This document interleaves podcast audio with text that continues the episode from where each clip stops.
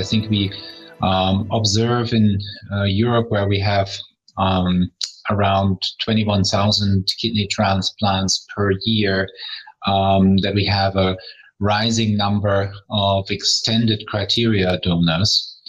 Um, and uh, extended criteria donors means that the donors have an age above 60 or they have an age above 50 plus uh, two additional risk factors like hypertension or a higher creatinine baseline level of more than 1.5 milligrams per deciliter. And we also have uh, in Europe um, around about 18% uh, DCD donors.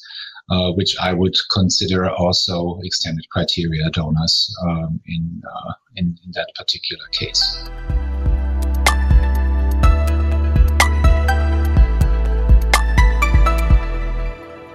Sure. So, uh, living donation um, is uh, obviously not really comparable to uh, donation after the donor's death because, um, of course, we accept for living donation only perfectly healthy donors. Um, otherwise, we would not allow them um, to donate one kidney and give away 50% of their kidney tissue.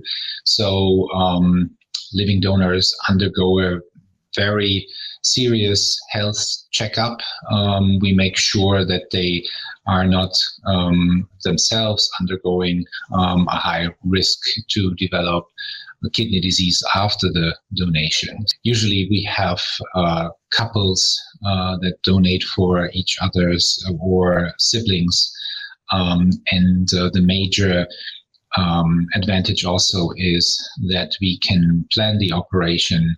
So everything is nicely planned. And of course, we do not have significant um, cold ischemia times. After deceased donation, usually what you have is, um, you know, the the time gap uh, between the explantation of the organ and the implantation um, in the recipient's center. And usually you have the transport on ice.